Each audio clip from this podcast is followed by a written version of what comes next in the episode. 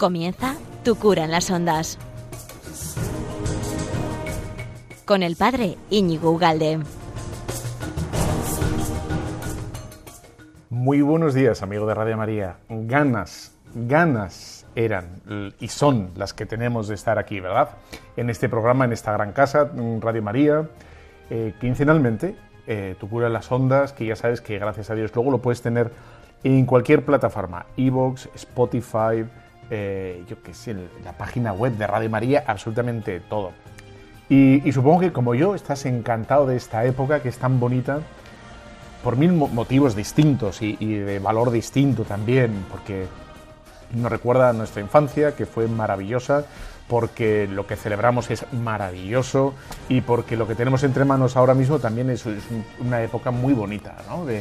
Adoración, de encuentro con el Señor, de, de acción de gracias todo, todo, todo. Y este programa, este programa que no te pierdes, claro que sí, así me gusta. Bueno, pues tengo preparado para ti em, como tres partes. Uno sería, eh, quiero recordar contigo muy brevemente eh, de dónde viene la celebración exacta, ¿no? ¿Por qué celebramos el 25 de diciembre si en principio no, no, no sabemos cuándo nació el Señor? No lo sabemos. Y como decía aquel, dice, ¿tú estuviste? ¿Tú estuviste? No, yo no estuve. ¿Pero por qué? ¿Por qué el 25 y no el 24, el 26 de julio, de yo qué sé, ¿no? Bueno, luego haré, si te parece, mm, leeremos brevemente el Evangelio del nacimiento del Señor y glosaremos un poco algunas ideas que te sirvan para reflexionar, para pensar, para rezar, etcétera. Y luego te daré, así me voy a, permitir el lujo, la libertad de darte 10 consejos para vivir la, Navidad mejor todavía. ¿Qué te parece? Así, así nos las gastamos, dando, dando consejitos a la gente. Pues te voy a dar 10 en las que, bueno, si te sirven, bendito sea Dios. Y ya sabes, siempre esto con muy, muy buena música, como esta de Rafael. Vamos allá.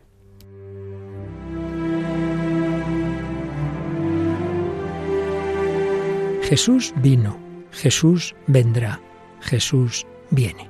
Vino al seno de María Inmaculada, vendrá al final de los tiempos y viene cada día a sanar las heridas de nuestro corazón, a darnos esperanza y conducirnos a la salvación eterna. Sin embargo, aún son muchos los que no conocen a Jesucristo. Por eso, Radio María quiere colaborar con la Iglesia en el anuncio de la buena noticia del Salvador. Para ello necesitamos tu ayuda. Tu oración, compromiso voluntario y donativos nos permitirán prolongar la voz de Juan Bautista y preparar los caminos del Señor. Puedes informarte de cómo colaborar llamando al 91 822 8010 o entrando en nuestra página web radiomaria.es. Radio María, la fuerza de la esperanza. Bueno, pues eh, empezamos aquí este programa, este primer bloque que es humilde y sencillito, este, pero me parece muy interesante porque suele ocurrir también como, como en la Pascua, como en Semana Santa, ¿no? que la gente dice, bueno, pero, pero ¿qué el 25?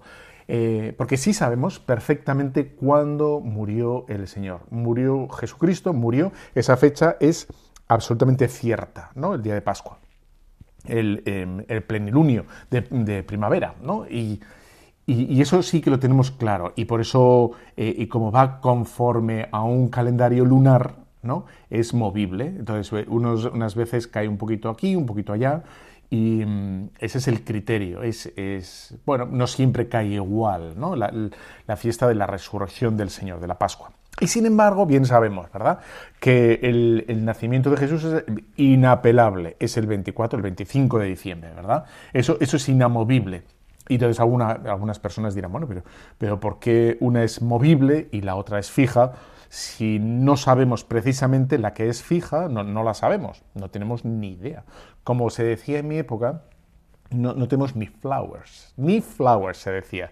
Bueno, pues no tenemos ni idea, pero la celebramos el 25. ¿no? Y además, como en todas las cosas de la iglesia, todas, la gran mayoría de la iglesia, eh, muchas cosas son, van por sedimentación por sedimentación, como a poquitines. Yo diría más bien que eh, muchísimas cosas de la Iglesia se han vivido de forma natural. Por ejemplo, la tradición, ¿no? En la tradición con mayúscula se vivía, se vivía sin una, gran reflexión teológica detrás, ¿no? No había un decreto que, que, efectivamente, valga la redundancia, que decretara quiénes eran y en qué momento fue fundada la, iglesia. Eh, y qué características tenía que tener un concilio o qué potestades eh, tenía un papa o un obispo, sino todo se fue decantando históricamente, se fue decantando por la vía de hecho, por la vía de lo que se venía viviendo desde siempre. Bueno, pues eh, entonces por sedimentación, por connaturalidad, de una manera, mm, bueno, no reflexiva, pero sí... Eh, digamos, por la vía de hecho, por la vía, pues así ha sido muchas cosas en la iglesia, ¿no? Entonces, efectivamente, en la iglesia se celebraba el nacimiento del Señor, pero no se celebraba tal y como se celebra ahora. ¿no? El 24 por la noche, con, cuatro misas, cinco, eh, y dices, bueno, pues, pues no. y, y, más bien, eh, lo que ocurrió al comienzo de todo fue, como siempre, reactivo. Es decir, algo que, venía celebrándose, se venía viviendo sin, sin como un gran, sin un gran, eh, sin una gran reflexión detrás. Eh, de repente hay un momento que se niega o se pone en duda o se quiere aclarar y es cuando de repente dice, ah, pues si venimos, por ejemplo, por ejemplo, para no liar mucho la perdiz, dices, em, los sacramentos, los sacramentos, ¿valen los sacramentos si el sacerdote está en pecado mortal? Claro, eso, nadie se lo planteó hasta un momento determinado de, la historia, ¿no? Y entonces, en un momento determinado se plantea, oh, si dices, bueno, si el, sacerdote es indigno, pues al final la iglesia dice, no, no, pues valen exactamente igual, ¿no? Porque no, no dependen de la, de la dignidad de la persona, sino del sacerdocio que, que está conferido a la persona. O sobre, si quieres, sobre las las imágenes. ¿no? ¿Por qué los cristianos veneramos imágenes? Pues que en el, en el siglo VII eh, de repente surge un movimiento que empieza a romper imágenes porque no podemos tener imágenes, porque las escrituras ponen que no podemos tener imágenes, y, etcétera, etcétera, y de repente dice, pero, pero, si nosotros desde el principio hemos utilizado imágenes, ¿no? por ejemplo la del pez, luego fue la de la cruz, y luego, efectivamente, la imagen de Jesús en, las catacumbas aparece de forma muy, muy... Bueno, de tal manera que cuando alguien niega algo, de repente la iglesia como se vuelve sobre sí misma, vuelve sobre sus pasos y dice, ¿qué, qué yo qué he estado celebrando hasta ahora? Pues es celebrar con imágenes. He, utilizado cruces, he utilizado la figura del pez. O, o, los sacerdotes, aunque fueran, llevaban una vida irregular, imagínate, eh, pues confieren válidamente los sagrados, etcétera, etcétera, etcétera. No es mm, que, la Iglesia se ponga a pensar de repente, vamos, vamos a pensar eh, si tenemos que celebrar al niño Jesús. No, de repente se dan cuenta que los paganos, que los paganos eh, están celebrando una gran fiesta. Esto después de casi casi de, mm, de tres siglos de cristianismo. Están celebrando el día 25 de diciembre la fiesta del Sol Invictus, ¿no? del Sol Invictus, el, el Sol victorioso. Entonces, eh, claro, el cristianismo dice, no, no, el Sol Invictus, el, el Sol que nace de lo alto, el, el amanecer, es, es, Jesucristo. Y entonces, ante una, ante una celebración pagana, algo que los paganos venían celebrando como la gran fiesta, la iglesia dice, bueno, pues nosotros vamos a poner ese mismo día la fiesta de la Navidad. Porque referido además a esas palabras ¿no? de, Juan Bautista que dice eh, sobre Jesús, conviene que Él crezca y yo disminuya, que es exactamente lo que pasa en el solsticio de invierno, ¿no? Es el día más corto y a partir de este día empieza a alargar el día, ¿no? Es el, las horas, el día 24 o 25 es el día con las con mayor horas de oscuridad y menor horas de luz. Y bueno, pues cogiendo las palabras de San Juan Bautista, eh, dirá, conviene que Él crezca, Él, el Señor, el sol que nace de lo alto, eh, y yo disminuya. Entonces diré, pues efectivamente, a partir de ahí, efectivamente, pues crece el día, crece el Señor, y, qué mejor día que el solsticio de invierno para celebrar figuradamente, figuradamente el, nacimiento del Señor, ¿no? por lo tanto, ya ves, no, tiene, no tiene una, como una solidez, digamos, histórica, simbólica. O sea, no es que sepamos que nació, además, todo parece, parece como que, que el Señor no nacería en invierno, ¿no? Porque se nos dice que hay unos pastores durmiendo al raso, ¿no? Y, como ya veremos después, un poquito más adelante, el lugar que utilizan, bueno, pues la Sagrada Familia, que busca San José, em, parece que es un sitio también como a descubierto, que si, si hiciera frío de verdad sería un sitio cubierto. Entonces, bueno, esto lo puedes, puedes pensar una cosa y la contraria porque no va contra la fe. Pero bueno, son indicios de que ya se ve que es probable que no fuera invierno. Da igual que no fuera invierno. Lo, importante es, ¿por qué lo celebramos en invierno? ¿Por qué el 25? ¿no? Para que nadie piense que, es un, dato histórico, ¿no? que fue efectivamente. ¿no? Bueno, entonces eh, se, va en el, siglo IV, eh, empezó a celebrarse eh, la Navidad el día 24. Una cosa que se venía celebrando más o menos de forma difusa, de repente se fija el 24, el 25 de diciembre, y a partir del 336, fíjate ya, 1700 años, del, 336 lo, lo, que va a hacer es extenderse. Quiere decir, si se extiende, quiere decir que estaba ya, se vivía de forma como, como sólida y como firme ese día. Y va a empezar a impregnar, a contagiar a otras comunidades ¿no? cercanas y se va a extender poco a poco hacia acá y hacia Cuya, a Cuya y hacia Callá, a África, Oriente, etc. y, se va a acabar, ¿no? se va a acabar poniendo eh, de forma definitiva, clara, por todo el mundo, el 25 y ya está. ¿no? Bueno, em, lo primero, al principio se celebraba todo Quiero decir, cuando se digo que se celebraba todo, era eh, el nacimiento y la epifanía. se hacía una sola celebración. Y progresivamente eh, se fue ampliando, progresivamente, poco a poco, a lo largo de los siglos, y se fueron añadiendo misas, eh, una preparación, ¿no? la, misa preparatoria, que sería la misa de vigilia, ¿no? luego sería la propia misa de la medianoche, sería otra misa que, digamos que que se decanta eh, en, ese, en, esa devoción por ese momento sagrado, precioso y tan emotivo e intenso ¿no? como es el, el, del nacimiento de Jesús, de nuestro Salvador. Y luego aparecerán más misas, pues el de la aurora, pronto por la mañana, ¿no? celebrar una misa temprana, y luego propiamente la misa del día. ¿no? Eso sería lo que progresivamente ha ido mm, como desgranando la devoción, la iglesia, en sucesivas misas como a cámara lenta, ¿no? queriendo contemplar a cámara lenta la vigilia, la medianoche, la aurora y la misa del día. ¿no?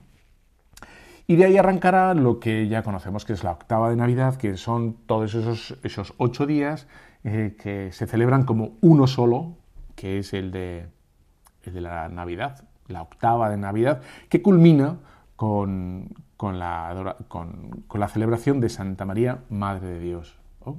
Y de ahí se desplazará también más adelante, al 6 de enero, los Reyes Majos. Los Reyes Majos, majísimos, que nos traen y nos traen, pues eso, pues todo lo que pedimos, que son más buenos que buenos, que nos dejan los, regalos por la chimenea y, se comen el turrón que le dejas, porque le dejas turrón, ¿verdad?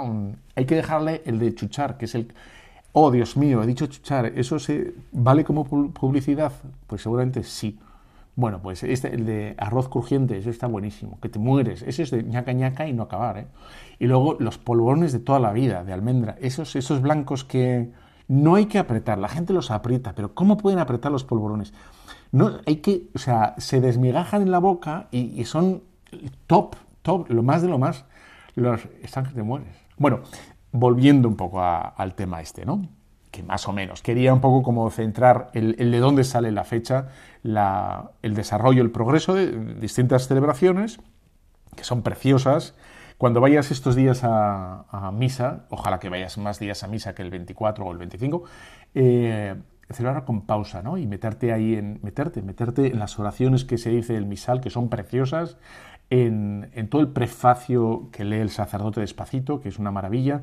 Todo eso, hazlo tuyo, lo tienes que, lo tienes que rezar tú. ¿eh? Eh, por supuesto que vas con tus mm, cuitas y con tus cosas, tus preocupaciones y tus peticiones al Señor, pero también haz tuyas las peticiones de la Iglesia, la, oración de la Iglesia, la haces tuya. Ese es un buen método, un buen método de, de rezar.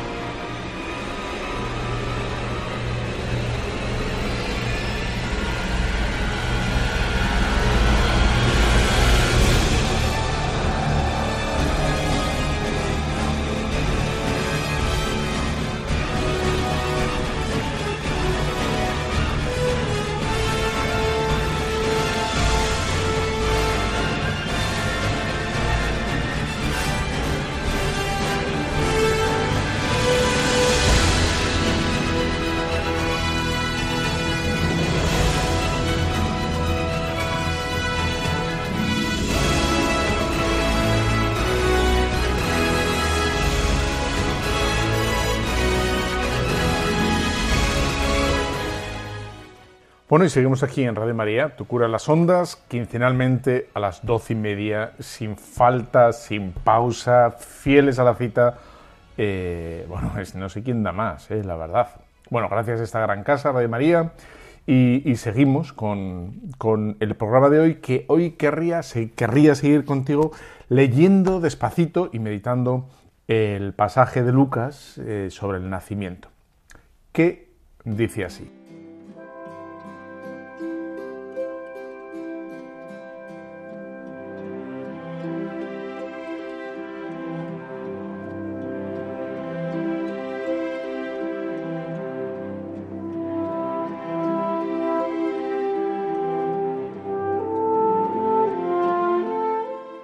En aquellos días se promulgó un edicto de César Augusto para que se empadronase todo el mundo.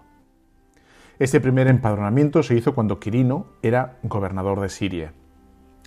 Todos iban a inscribirse, cada uno a su ciudad. José, como era de la casa y familia de David, subió desde Nazaret, ciudad de Galilea, a la ciudad de David llamada Belén, en Judea, para empadronarse con María, su esposa, que estaba encinta. Y cuando ellos se encontraron allí, le llegó la hora del parto, y dio a luz a su hijo primogénito. Lo envolvió en pañales y lo recostó en un pesebre, pues no había lugar para ellos en el aposento.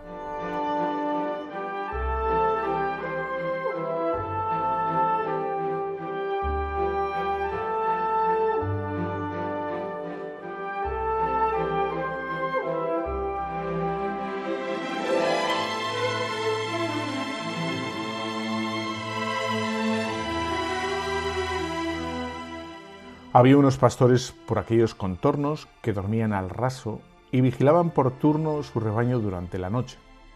De improviso un ángel del Señor se les presentó, y la gloria del Señor los rodeó de luz. Y se llenaron de un gran temor. El ángel les dijo, No temáis, mirad, vengo a anunciaros una gran alegría, que lo será para todo el pueblo. Hoy os ha nacido en la ciudad de David el Salvador que es el Cristo, el Señor. Y esto os servirá de señal. Encontraréis a un niño envuelto en pañales y reclinado en un pesebre.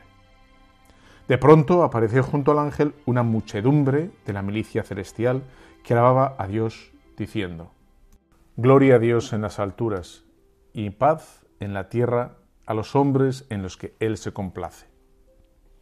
Cuando los ángeles les dejaron marchándose hacia el cielo, los pastores se decían unos a otros, vayamos a Belén a ver eso que ha ocurrido y que el Señor nos ha manifestado.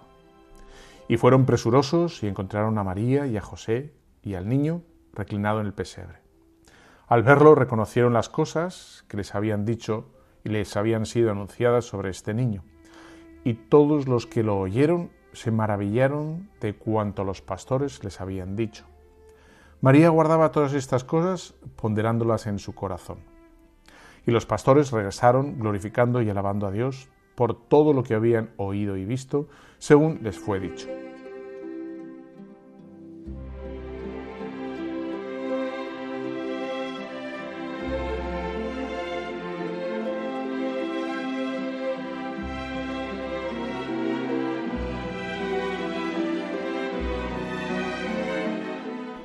Bueno, pues después de leer el pasaje ¿no? de Lucas 2, capítulo 2, el versículo del 1 al 20, eh, querría contigo pues, desgranar o reflexionar un poco sobre este texto del evangelista.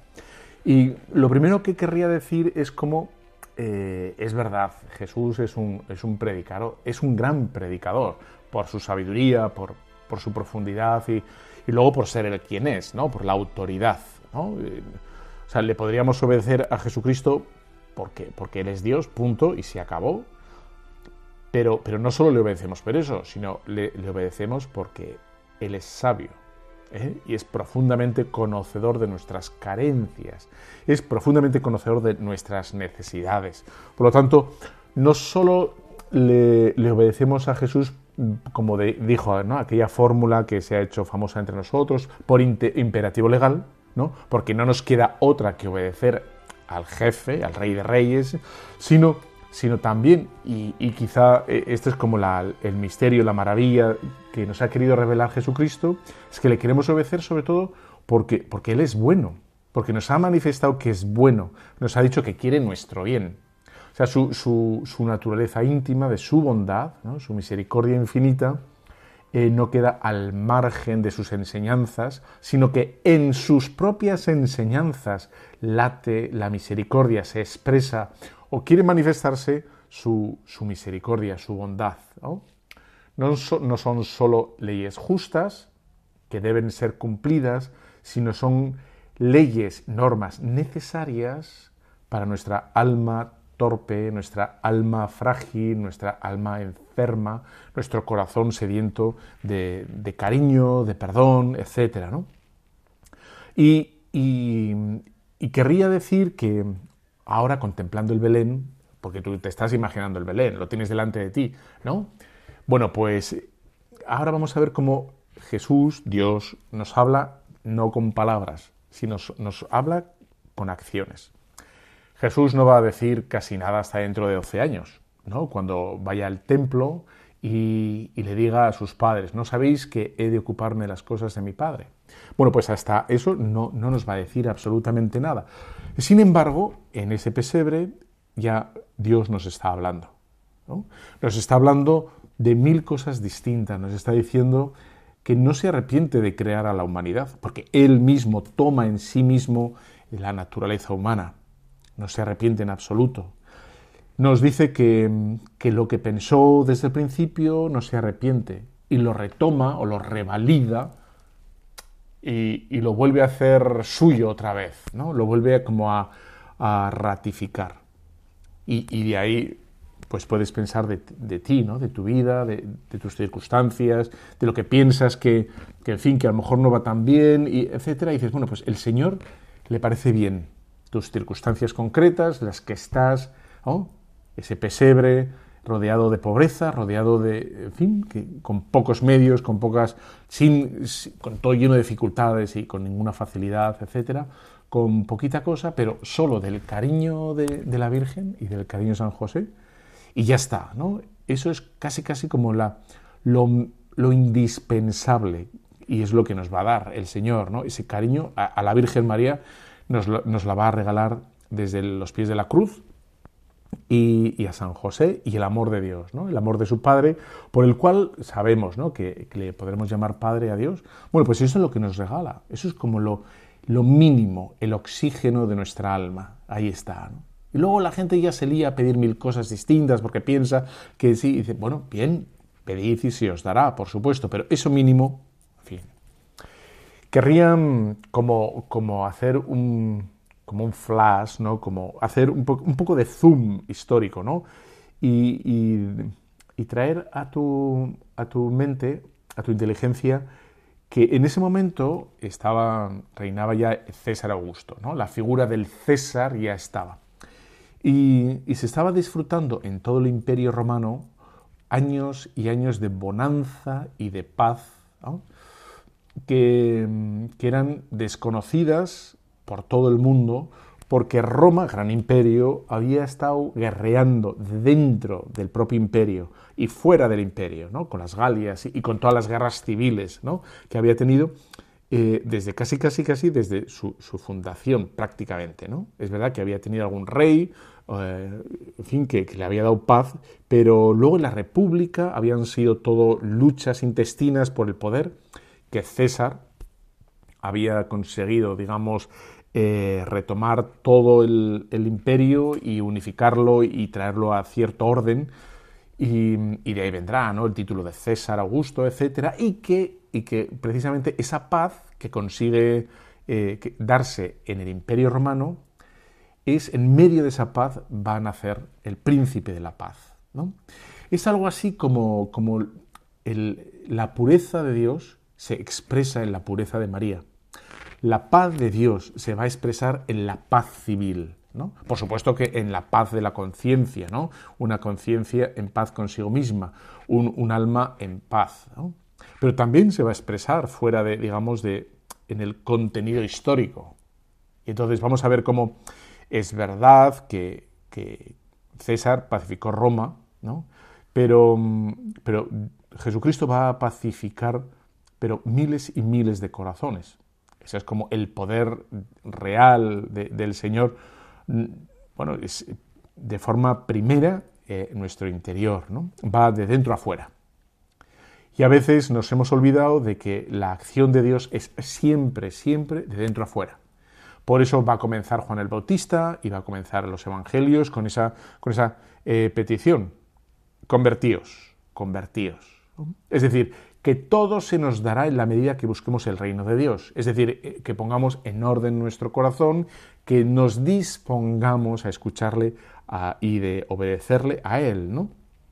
Bueno, pues este, este reinado de Jesucristo se va a extender, por supuesto, ¿no? Se va a volcar en el Imperio Romano, que, en 300 años se va a volver cristiano y que se va a, eh, se va a extender por, por, todos los confines del mundo, absolutamente, ¿no? Eh, el Imperio Romano, vamos a decir que dura 1400 años en, en, Oriente, cuando cae Constantinopla, ya es el último bastión del Imperio Romano, los últimos residuos del Imperio Romano, pero sigue, durando el imperio, entre comillas, imperio, ¿eh? el reino de Dios y su justicia, que es la Iglesia. Es verdad que está un poco trotada ahora mismo la Iglesia, que está un poco desnortada, que hay mucho, hay mucho desnorte, pero, pero durará hasta el fin de los tiempos, ¿no? Y parte, parte de esa promesa es que, cada uno de nosotros pues, pues, sea, pues sea fiel, ¿no? que haga lo que tiene que hacer, efectivamente. Eso es como la, maravilla.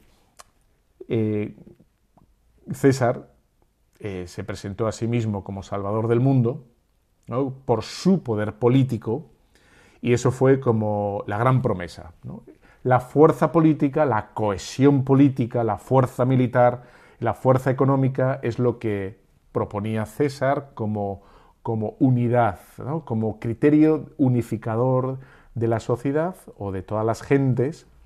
Y ya sabemos que mm, el verdadero, la verdadera unidad va a ser la religiosa, que es a través de, de, las, de nuestros corazones, pero no, no, una unidad religiosa impuesta eh, a través de la violencia o, o de la sumisión, sino a, través de la conversión, de, la humildad de nuestros corazones, de, perdonarnos unos a otros y de ayudarnos, de, servirnos unos a otros. Ahí está, ese es el modo, el, medio, ¿no? La conversión, eh, la transformación de, nuestros corazones. Pues si te parece, seguimos leyendo y se nos dice, ¿no? Eh, cómo eh, la Virgen María va a dar a luz a un niño, a su primogénito, primogénito. Ya sabes que la palabra primogénito aquí significa el primero, y efectivamente es el primero, ¿no? Y mucha gente ha hablado y habla de que Jesús tendría hermanos, precisamente por esto, por esto, ¿no? Lo de la primogenitura. ¿Eh? Bueno, si es el primogénito, quiere decir que. Bueno, por un lado habría que decir, ¿no? Que, que la Virgen María fue virgen antes, durante y después. Eso por un lado. Pero la primogenitura de entonces, nos, nos dice Jerónimo, ¿eh? Mm, que, lo único que resulta que quiere decir es quién es el, primero que ha abierto, digamos, las entrañas de, una mujer, ¿no? No significa más, ¿no? No, tiene esa, mm, esa, necesidad de que haya otros, ¿no? necesariamente, sino de, quién es el primer fruto de una mujer, el primer hijo de una mujer, ¿no? Eso sería. Y dice San Jerónimo así, puesto que la ley sobre los primogénitos incluye también al que no siguen otros hermanos, Resulta que el nombre de primogénito se refiere a cualquiera que abre el seno materno y antes del cual no ha nacido ninguno, no solo a aquel al que le sigue el hermano después. Bueno, eso nos dice San Jerónimo ya hace siglos y siglos y siglos. Pero luego, para que te quede relativamente claro la idea de, que no había niños, más niños, más hermanos, más familia, etcétera, es obvio y, se ve muy claro en la cruz. ¿no? En la cruz, cuando, cuando Jesús está muriendo, si realmente Jesús tuviera más hermanos, más familia ¿eh? que San José y la Virgen María, pues no le hubiera, no hubiera dedicado la atención a, o el cuidado de María a, San Juan. ¿no? Se hubiera dicho, bueno, pues ya te va a cuidar mi hermano, pues yo qué sé, Zacarías, ¿no? o el primo o el tío, ¿no? Y dices, no, no, se, le, encarga ese cuidado, se encarga mutuamente el cuidado, ¿no? Ahí tienes a tu hijo, ahí tienes a tu madre, ahí tienes a tu madre, porque no se tenían ¿no? No, no, no, no, se tenían más, más que ellos mismos, ¿no? Ahí está. Y, y es ahí, precisamente, ahí cuando se nos da a, María como madre. Y la Iglesia entiende ese sentido, ¿no? Ese sentido de, la maternidad de la Virgen, ahí, ¿no? esa donación que nos da, Jesucristo nos da absolutamente todo, todo, todas las veces que haga falta el perdón, su paciencia, sus sacramentos, eh, y, nos da a su madre, nos da la iglesia, nos da absolutamente todo, ¿no? Bueno, antes te, he hablado, ¿no? De, que, de cómo seguramente no era invierno, ¿no? Porque se nos dice que no había lugar, entonces la palabra que utilizan en griego es Catalima, que, Catalima que es una habitación espaciosa, grande, eh, una, noble, ¿no? como de, invitados, ¿no? que utiliza esa palabra, la utiliza otra vez eh, el, evangelista Lucas, luego en la última cena, ¿eh? que utiliza la misma palabra, es decir, cuando va a preparar la última cena a un sitio, eso es, ¿no? un catalima, es decir, una habitación espaciosa, noble, grande, etcétera, ¿no? Y, lo, que, lo, que, nos dice esto es que San José estaba previendo, previendo de que la, Virgen María iba a dar a luz inmediatamente. Y como entonces no había, como tenemos ahora, habitaciones y lugares separados, etcétera, era todo compartido, eh, San José pensaría, con toda la razón, que era un lugar indiscreto. ¿No? para una mujer encinta que está a punto de dar a luz eh, y además con la finura, la finura de, San José, que, que, no me la estoy inventando yo, que dice, ¿no? En ese momento que, bueno, viendo que estaba encinta y no entendiendo lo que estaba pasando, decidió repudiarla en secreto. Esa es la finura de San José.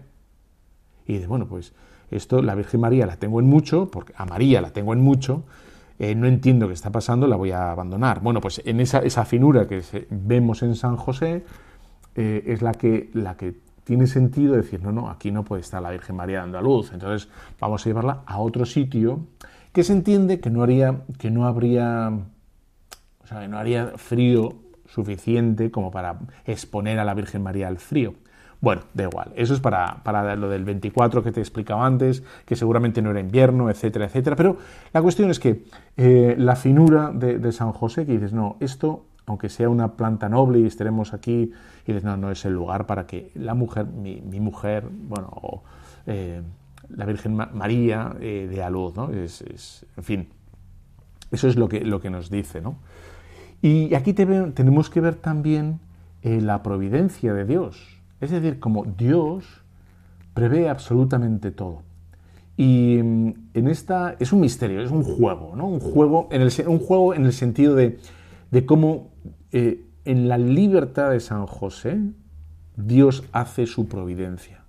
Es decir, Dios lo que Él quiere expresar desde siempre, esa, esa pobreza, ese, mm, bueno, pues, eh, esa poca cosa, ¿no? de dar a luz no fuera de tu casa, sino fuera de una casa, sino, en fin, de cualquier modo, en cualquier manera, eso está dentro de la, de la providencia de Dios. De ahí nos dirá San Pablo, ¿no? en 2 Corintios 8, que siendo rico se hizo pobre. Se hizo pobre no accidentalmente, porque nació, pues, pues, fíjate, se le ha escapado este detalle y vas a dar a luz eh, fuera de cuentas. No, no, porque tú, Belén de Judá, ¿eh? aun siendo la más pequeña, serás bueno, está todo, todo dentro de la providencia. Y a veces esto nos tiene que dar mucha paz, porque si nosotros hacemos lo que tenemos que hacer, eh, digo, estudiar, pensar, rezar, eh, y todo lo que pongamos y hacemos lo que buenamente podamos con rectitud de intención, Dios se vale de eso. Dios se va a valer. Estamos cooperando, estamos trabajando con Dios, estamos haciendo la historia, la historia sagrada, ¿no? Y dices, bueno, es que yo, en fin, y dices, Ah, ¿Lo has rezado? ¿Lo has, meditado? ¿Lo has consultado?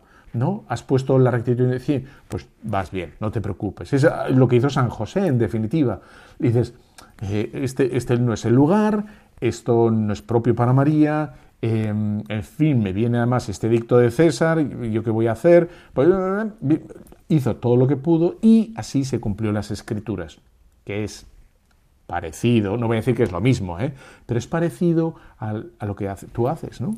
¿Qué, tienes que hacer? Bueno, pues yo rezo, me levanto, trabajo, me formo, cuando doy un consejo, me esmero en que el consejo sea bueno, no, no, no sea, quiero decir, conforme a doctrina, conforme a las enseñanzas, conforme a, la prudencia, a la persona que pueda entender, que me pueda entender lo que le estoy diciendo, y mil cosas distintas. Entonces, pues, pues ya está. parece que las cosas no salen. Bueno, es verdad. Tenemos que tener como ese punto un poco de precaución con nosotros mismos, de decir, bueno, pero esto no sale por, porque no estoy haciendo lo que debo, o aun haciendo lo que debo no sale. Bueno, pues son dos cosas distintas, ¿no? Que si, no hago lo que debo, ¿no? de, prestar atención a Dios, de instruirme, eh, bueno, de poner rectitud de intención, de, poner atención a las cosas, bueno, pues entonces, vale. Pero si lo haces, pues no te preocupes, ¿no? que, no, que no se te quite la paz, ¿no? la, tranquilidad, ahí está. Dice en esto, ¿no? Santa Clara de Asís, dice, oh admirable humildad, oh pasmosa pobreza, el Rey de los ángeles, el Señor del cielo y de la tierra, es reclinado en un pesebre. Considerada la humildad, al menos la dichosa pobreza, los innumerables trabajos y penalidades que sufrió por la redención del género humano, oh Rey de los ángeles. ¿No? pues así está. Él va a asumir absolutamente todo. El trabajo, el frío, y ahí está, ¿no? Y es admirable que nosotros en todo eso podemos participar también en el trabajo cotidiano, ahora que viene el, frío, bueno, pues también participamos del frío y le damos gracias a Dios mientras nos acurrucamos, ¿verdad? Porque hace frío, o, de, todo, de todo eso el Señor lo ha, sufrido o lo ha disfrutado, llámalo como quieras, ¿no? Pero no es ajeno, digamos, no es que yo también me voy a revestir de tu naturaleza para que veas, ¿no? Que, que es maravillosa, y que no me arrepiento. Por lo tanto, tú lo que tienes entre manos, no te arrepientas, no te avergüences, que no te pese, que, porque lo he querido, lo he pensado, lo he diseñado desde siempre, ¿no? Por lo tanto, ahí está. Bueno, como he dicho, de momento bastante, vamos a hacer una pequeña pausa.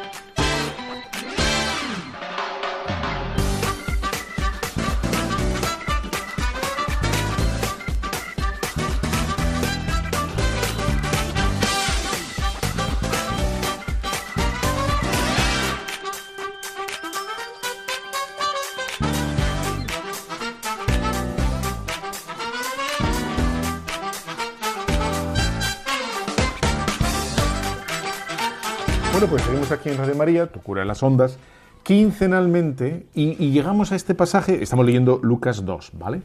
Y vamos a leer también Mateos 2, que, es los momentos distintos de la adoración, que, son entrañables, que son de una sencillez, eh, pero pasmosa, pasmosa, ¿no? Que, el rey de reyes, que, el creador del cielo, se quiera rodear de pastores, ¿eh? pues y ahí estás tú, porque ¿tú qué eres? Vamos a ver, ¿tú qué eres? Tú estás pensando, ¿y tú qué? Pues es verdad, ¿y yo qué soy? Pues nada, gracias a Dios no somos nada. Y ahí estamos, porque no somos nada.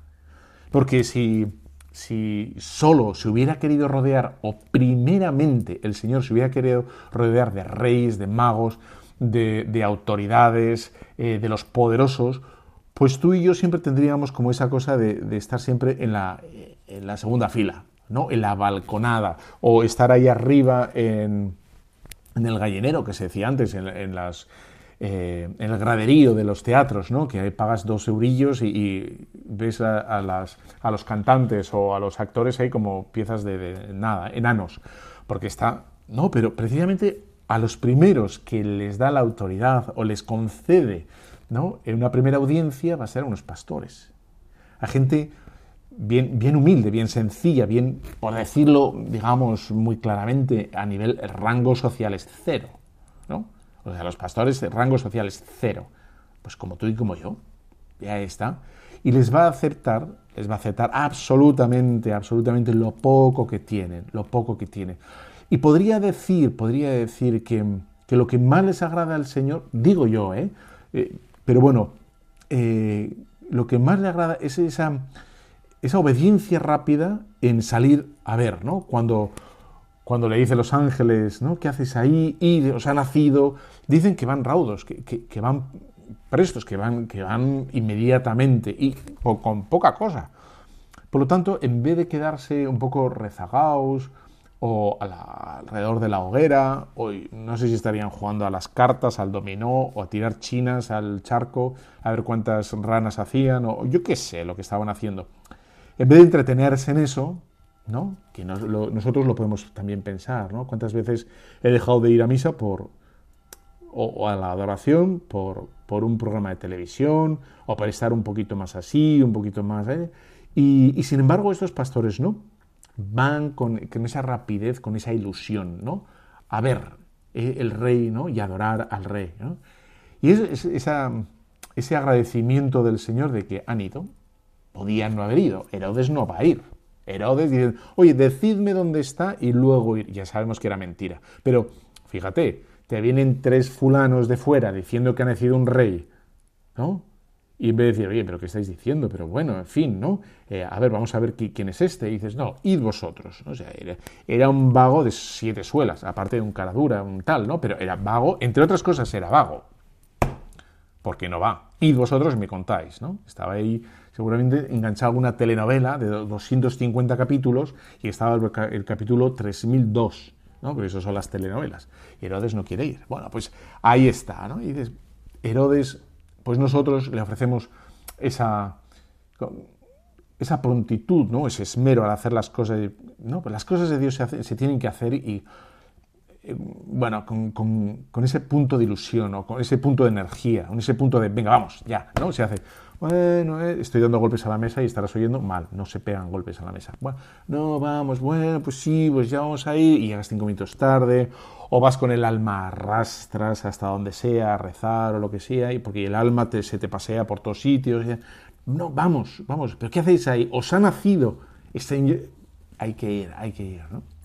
Bueno, pues de, esa, aparición nocturna de los ángeles, ¿eh? Eh, es estar en vela estar en vela. Es lo que la Iglesia luego ha ido replicando a través de los siglos, ¿no? a través de los monjes y de las tradiciones ¿no? Eh, monásticas, y en tus parroquias también ¿no? esa, adoración nocturna. ¿no? A través de 20 siglos la Iglesia ha tenido como parte de, de sus devociones y de sus acciones litúrgicas es la adoración nocturna. Adoración nocturna no solo me refiero a la adoración nocturna, sino también a rezar por la noche. Por supuesto, también me refiero a la adoración nocturna. ¿eh? Pero, pero es estar en vela, decir, bueno, dedicar quitar un poco de sueño, quitar ese, esa cama tan a gusto que tenemos, maravillosa, y, decir, y quitar y dársela al Señor. Estar en vela, vigilad, vigilad. ¿no? Y nosotros rezamos y vigilamos por, por, nosotros mismos ¿no? y, por, los de, por, todo el mundo. ¿no? Ahí está.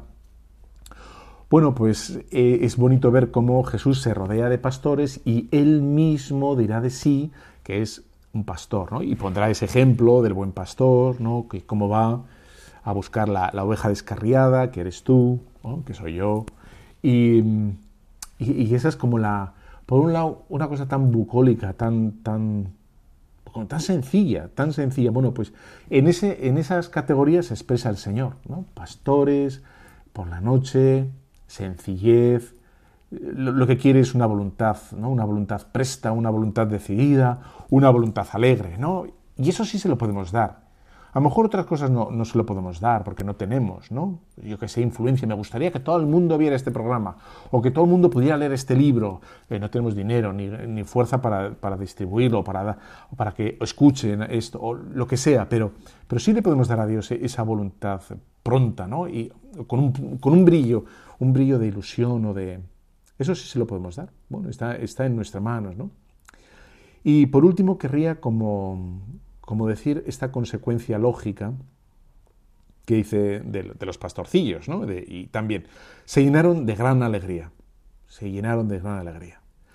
No dicen, mira, dejaron todo el zurrón, las ovejas, la fogata sin apagar, y podrían haber hecho un incendio, menuda la que iban a liar, tal. Sino, lo único que nos dicen es que eh, estarían vigilando los corderillos o las ovejas, y podrían haber venido, yo qué sé, que zorros, eh, buitres, eh, diplodocus, yo que sé, a comerse las ovejillas, ¿no? Pero lo único que van a transmitir los pastores, lo único que les apetece decir a los pastores es la gran alegría que sintieron, ¿no? Y, la locura que es dejar todo su dinero en forma de ovejas, dejarlo fuera y haberse ido a, a ver a un niño, ¿no? Pues se llenaron de inmensa alegría. Nosotros también, si vamos a veces como calculando lo que dejamos, lo que conseguimos, lo que nos puede pasar, si, ¿no? si, si vamos a donde Dios, entonces dejo esto, pierdo esto, o tengo estas posibilidades de menos, o qué me va a pasar.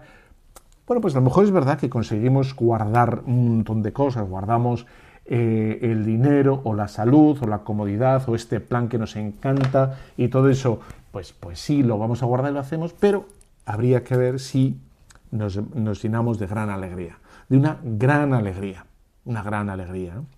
Porque la, alegría es una consecuencia, ¿no? La alegría eh, rompe, rompe en cánticos siempre, ¿no? En el Gloria, ahí tenemos, ¿no? Y cantamos y canturreamos y nos encanta. A mí me encanta canturrear. Y, con eso de que vivo solo, nadie me dice que canto demasiado o demasiado mal. Y ya me, yo me complazco conmigo mismo, con mi voz, con mis solos, mis tenores y todo eso, y me aplaudo incluso, es maravilloso. Bueno, dice, dice aquí las escrituras, ¿no? Eh, cuando dice el gloria. Eh, se, complace el, Señor. Dice así el, gloria, vamos a ver, lo tengo aquí. Gloria a Dios en las alturas y paz en la tierra a los hombres en los que Él se complace. Y tú y yo podemos decir, ¿y, ¿y en quién se complace el Señor? ¿no? Bueno, ¿quiénes son esos en los que Él se complace? Porque no dice eh, paz en la tierra a todos los hombres de buena voluntad. Bueno, eso es la traducción, ¿no? dice, pero ¿quiénes son esos hombres de buena voluntad? ¿O quiénes son esos hombres a los que Él se complace? Pues la respuesta se nos va a dar en Lucas 3:22, en el bautismo de Jesús. Cuando hay una voz que dice lo mismo, dice la voz del Dios Padre que dice, este es mi Hijo, mi amado, en quien me complazco en, los que son como Jesucristo, en los que luchan por, parecerse a Jesucristo, en configurarse como Él, en esos, es decir, en ti, que lo estás haciendo, que lo procuras, en ti, Dios dice, en ti me complazco, en ti tengo, buenas palabras, en ti descanso, en ti me apoyo, en, contigo cuento, ¿no? En estos son los que me dan las delicias con, los que, con los que puedo, puedo descansar. ¿no? Pues, pues ahí son los, los hombres de buena voluntad, los hombres en los que se complace, etcétera, etcétera. Venga, otro, otro momentito y te dejo los super 10 consejos ¿eh? de, para estas navidades. No te vayas.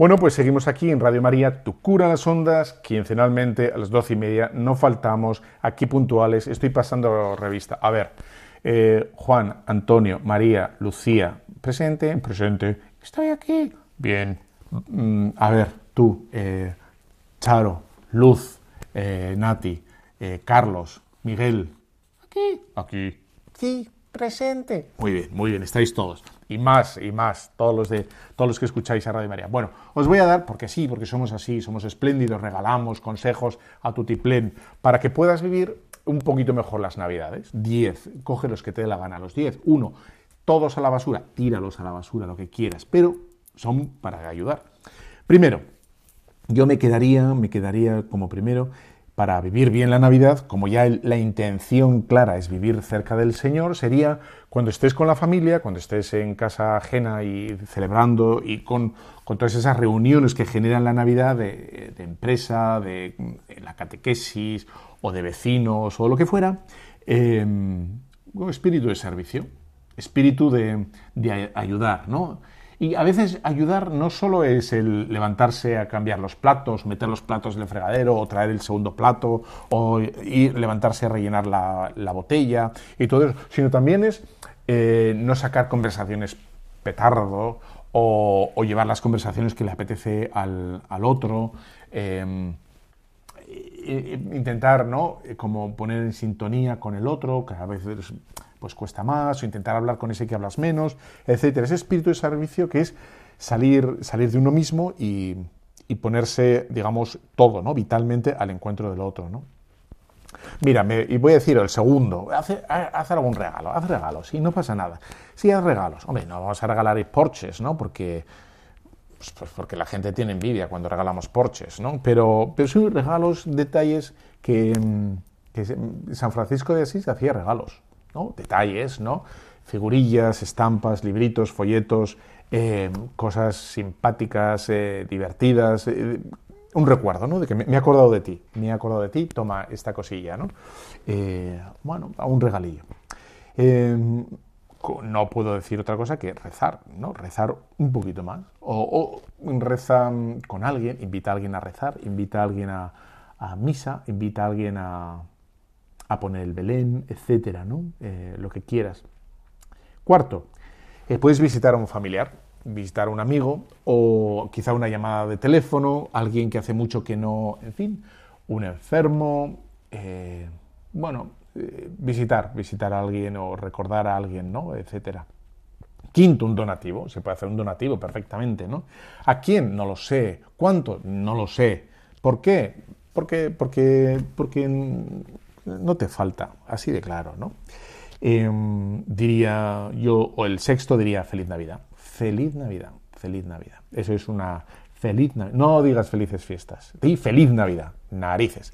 Em, aunque ya es un pelín tarde, todavía estás a tiempo, si Amazon hace cosas maravillosas, pon el Belén, pon el Belén. Aunque a lo mejor no hay que, no hay que poner un rebaño entero de 99 ovejas, ¿no? Y el río, ¿sabes cómo se hace muy bien el río? Con la plata, con el papel de plata. hacíamos así nosotros, poníamos el papel de plata y ese era el río. Ponen los patos ahí, cuan, cuan, cuan, y, y, ya está. Bueno, que te da mucha pereza porque eso es demasiado. Pues pon el misterio. San José, hay unas imágenes, hay unas figuras muy bonitas, muy, muy piadosas, y las pones en el centro, en la sala, eh, donde quiera. Ya las no puedes ponerlo encima de la televisión porque las televisiones son, son muy finas y se caen. Antes se podía poner encima de la tele, ya no, ya no.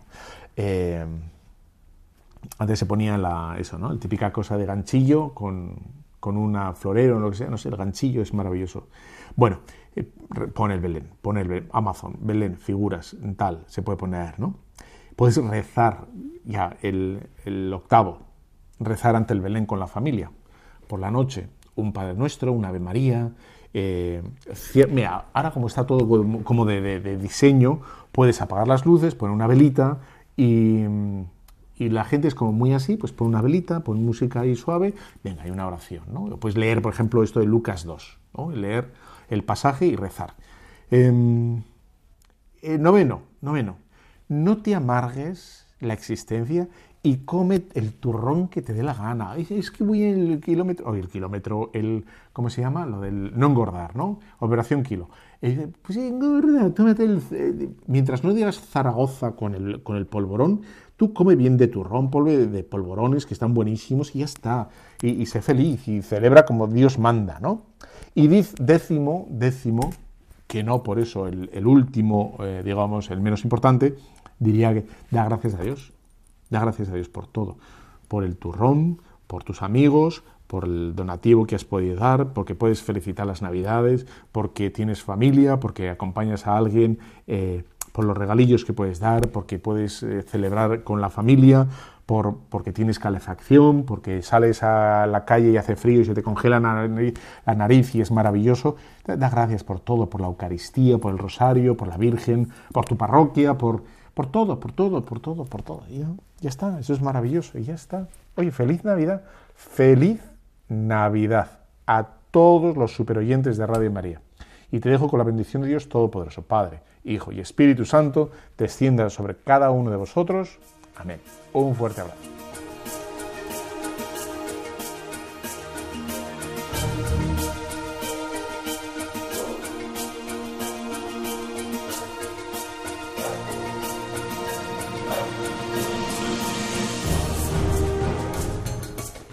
Han escuchado Tu cura en las ondas con el padre Íñigo Ugalde.